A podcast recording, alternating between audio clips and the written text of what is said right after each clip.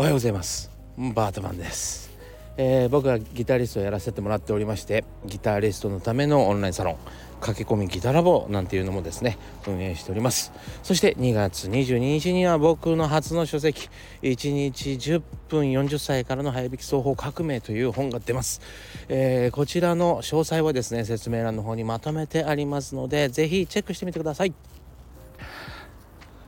はいというわけでですね昨日は、えー、2023年2月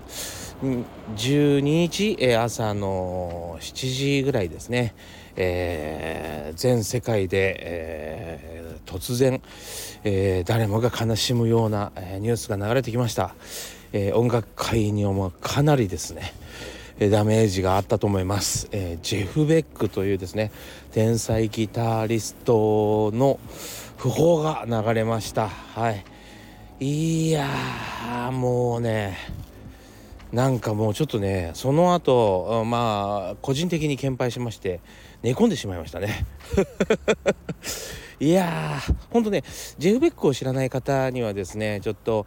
えー、お知らせしますと今やもうエリック・クラプトンも知らない世代になってきましたからね。何とも言えないんですがもうほんとねここ50年60年にわたり、えー、ずっとですねえー、三大ギタリストとして愛され、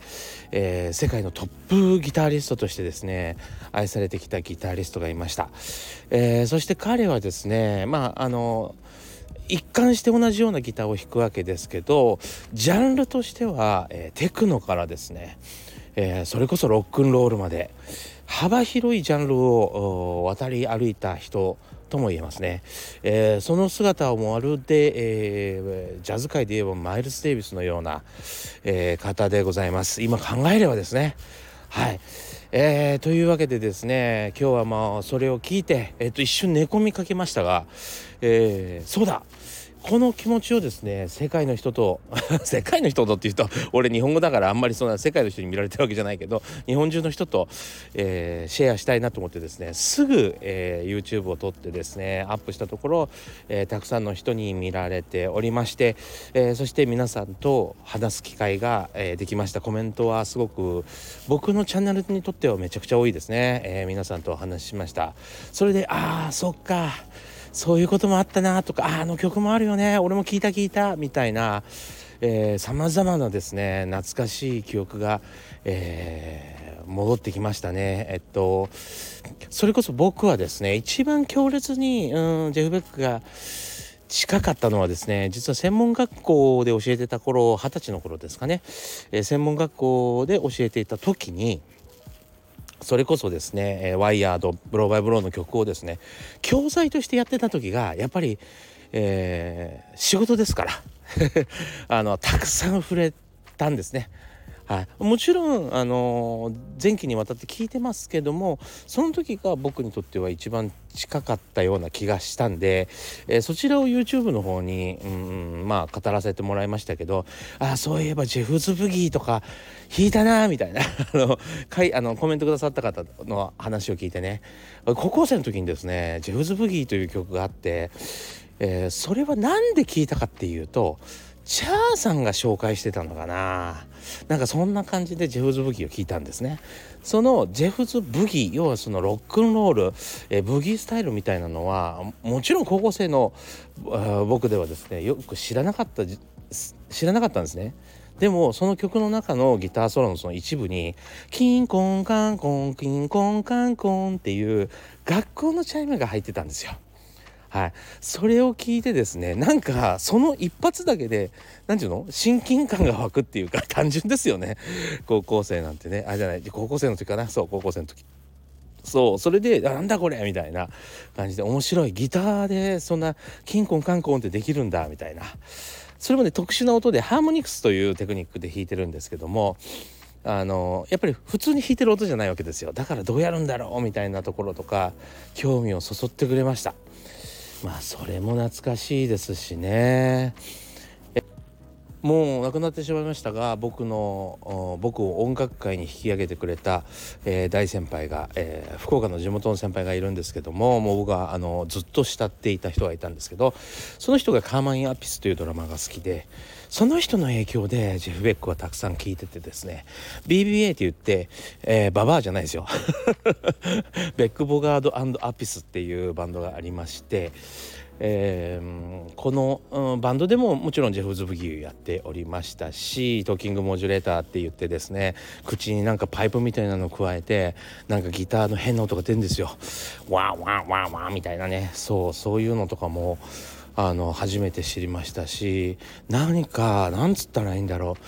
僕のなんかこういろんな思い出の中にジェフ・ベックがあったなという気持ちでですね、えー、思い返すとさまざまなその時のお世話になった人とか えー、好きだった人とかどんな練習したとかさまざまな日々を思い出さ思い出せるんですね。そうそれでですねなんか考えてるうちに頭がいっぱいになっちゃって、えー、これはもうなんか仕事とかできないなというなんか一瞬ぼーっとするとね考えちゃうんですそれを。ああそうだったなみたいな。あそう。そこがねあのあったんでちょっと今日はゆっくりしました一日。はい。あ今日はじゃない昨日はね。はいゆっくりしました。ちょっと今回ですね共有したいのはここの部分なんですけどまあプロセスエコノミーとかえナラティブ経済なんて言いますけども、えー、途中経過を見せるということですよね、えー、そういうことに価値があるんだとこれからは、えー、今までは完成したものをですね購入するとかっていうことに価値があってそれを所有する喜びというのがあったんだけどそうじゃなくてその瞬間その瞬間にしか見れない、え途中経過っていうのに価値があるんだと。そうそういうふうなあ考え方が今あります。まあ、例えばですね、えー、スカイツリーの完成はいくらでもその後何十年と、えー、見ていけると。だからこの途中経過のスカイツリーを見ようとその時の写真はその時しか撮れないんだということで、えー、すごく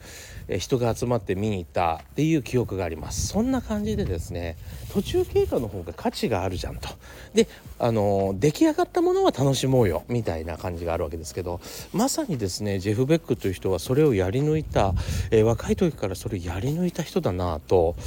思いますね。はい。であの僕がどうしてもですねあのなんかあの踏み込んで、えー、好きになれなかったのは好きになれなかったっていうかこう夢中に最初なれなかったんですね。でそれはエリック・クラプトンとかジミー・ペイジとかっていう、えー、世界三大ギタリストの他の2人とは違ってですねよく あの、えー、演奏を失敗もするし、えー、何だったらうまくいかないと途中で帰っちゃうしみたいなそういう人だったんですよ。そうでそれはなんかうんなんだろうこうプロとしてのねこううんプライドにこう欠けてるんじゃないかとかいろいろ言われたんですね。で実際、えー、ジェフ・ベックという人がですねワイヤードブローバイブローというですねちょっとロックミュージシャンらしからぬ、えー、ジャズ路線というか今で言うとフュージョンみたいな、えー、路線、えー、インストミュージックのですね今今でもあるようなものに、え挑戦しかけてた時があったんですよ。はい、でその演奏もですねじゃあ世界中の人のお手本になるかと言われたらお手本にはならないような要は完成されていない、えー、演奏だったんですね。ただ楽曲は素晴らしいと。楽曲は素晴らしいんだけどその中での即興演奏ギターソロとかはですね今のジャズとかフュージョンから考えると非常にまだうーんその形を成してない状態だったんですよだから非常に真似もしにくくしどろもどろに喋ってるような感じですよねそうだったので真似も本当にしにくくて、えー、こういう風にやればいいのかというふうには伝わらなかったんですね僕には。で、えー、そういうふうに思ってる人たちは結構いるんじゃないかなと思いますね。その頃の演奏を真似しようなんていう人はなかなか見たことないかなと思います。逆にですねえー、レッド・セッペリンとかワンヘイレンというのは、えー、世界中の人に真似されてますけど、えー、ジェフ・ベックのその演奏は真似してこの時はこういう風に弾いてるよねみたいな解説とかもですね少ないかなと思うんですね。それぐらい、まあ、僕は未完成だったんじゃないかなと思いますがそれこそがですよ。それこそが、えー、本当にナラティブ経済だなと思いますね。でたまたまうちのサロンの、えー、メンバーがですねいい記事をシェアしてくださいましてあ僕はですねあのジェフ・ベックはですね僕はってもういきなりジェフ・ベックの言葉言いそうになりましたけどそのジェフ・ベックはねあの僕はあのそんなあのすぐに売れて消えていくようなギターヒーローになるつもりはないと、えー、僕が僕がその人生の音楽家としてのピークを迎えるのは死ぬ直前っていうことを考えてると。そう。なので焦って、えー、形にしてなんかあのただただ無心になって練習するとかそういうことは考えてないんだと。そう言ってたわけですよ。そう。もうまさにねこれが素晴らしいですよね。そう、えー、完成はもう死ぬ直前であると。いやそこまで見据えてたかと今になって思いますね。さすがです本当に。だからあの本当ね年々年々上手くなっていくんですよ。要は練習しないってわけでもないんですよね。努力しないってわけでもないんですよ。ただただ自分の好きなことを、えー、自分が好きなように弾くっていう精神を貫いて毎日弾いていた人でそれこそ演奏が大好きで自分の家に、えー、プロミュージシャンが来たらですね、えー、もうとにかくその部屋から出さないと次あの曲やろうぜ次あの曲やろうぜっていうことでずっと演奏してるという人だったという方なんでやっぱまああの本当にたくさんギター弾いた人ではあるわけですよね。そうただ練習はしてないとその練習練習ストイックにっていう感じではなかったということですね。そうそういうのとかもですね素晴らしいですよね。うんなんかいろいろえー、て言うのかなすごくこうまあ2023年今はですね例えば人との接し方えー、ビジネスの仕方交渉の仕方ねえー、まあ、いろんなことをですね言語化できている時代がやってきました。誰でも理解できるようになってきましたね、えー、でもそれを1963年の時代から分かってたっていうね。ジェフ・ベックだけがそれを、えー、若い時から遂行してたという。もう何ともすごいというか人生を一貫して貫いてえー、来た人だなと思いますね。これが一番なんか種明かしをされたような感じがして、えー、僕は一番個人的に驚いてます。はい。やっぱすごい人だったなともうその一言につきますし、えー、たくさんのね作品を残してくれたことにめちゃくちゃ感謝してます。えー、というわけでですね、えー、昨日は、えー、世界中のミュージシャンが、えー、ベックのニュースについてですね、えー、悲しみそして感謝をですね表した、えー、投稿をたくさんしておりました。はい、えー、これからもですねたくさん、あのー、作品は残ってますんでまた改めて思い出しながら聞きながらですね、えー、その何でしょうねジェフ・ベックが残してもくれた、あの遺産というか素晴らしい宝物をですね、え僕ら、え多くのミュージシャンでですね、え後世にですね伝えていけたらなと、え思います。はい。こんな偉大な人はやっぱりなかなかいなかったんじゃないですかね。生きてるうちって何で評価されないんでしょうね。あんまりね。えー、いや評価された人人ですよ。評価されたんだけどもっと評価されてもよかったかなと今になって、えー、思います。はい。というわけでですね今日はジェフ・ベックの話ばかりをしまして、えっと、ちょっと分からなかった方にはすいません。はい、えー、ギター業界のお話でございました、えご視聴ありがとうございました、えそれではですね、えまた次回お会いしましょう。それでは。